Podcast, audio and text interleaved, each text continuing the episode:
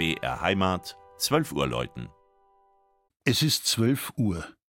Das Mittagsläuten kommt heute von der katholischen Pfarrkirche St. Johannes der Täufer im unterfränkischen Obertulba.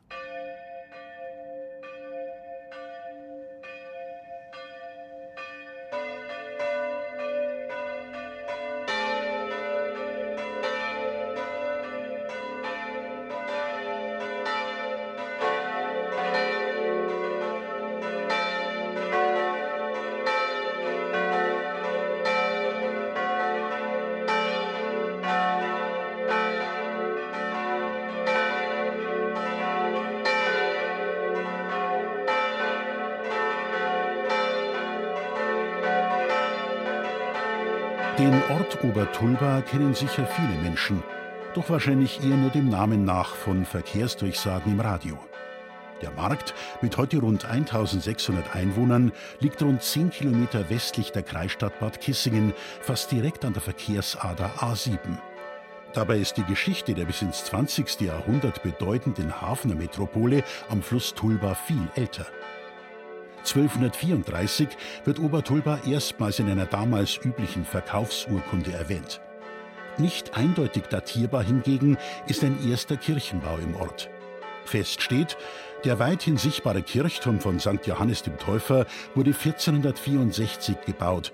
Sein Obergeschoss im nachgotischen echter Stil mit Spitzturm erhielt er erst im Jahr 1608.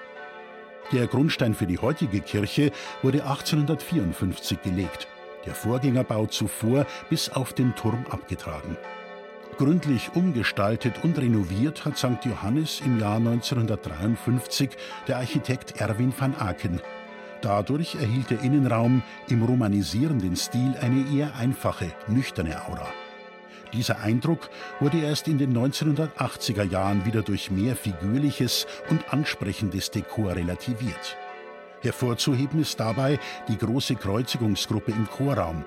Auch neu gefasste hölzerne Heiligenfiguren fanden wohlverteilt ihren Platz an den weißen Wänden, über den Seitenaltären sowie den Seitentüren der Kirche. Im hinteren Teil des Gotteshauses entdeckt das Besucherauge zudem in zwei kleinen Kapellen unter der Orgelempore eine Pietà sowie eine Reliquiensammlung. Ein für Glockenkenner bemerkenswertes Quartett ruft auch heute die Gläubigen im Ort zu Andacht und Gebet. Zwei sind bei der Errichtung des Turmes 1486 eingezogen. Die dritte Glocke wurde 1611 gegossen. Die jüngste Schwester, Baujahr 1984, ist mit rund 15 Zentnern die größte und schwerste. Sie ist dem Schutzpatron von Kirche und Dorf geweiht. Das Mittagsläuten aus Obertulba von und mit Christian Jungwirth.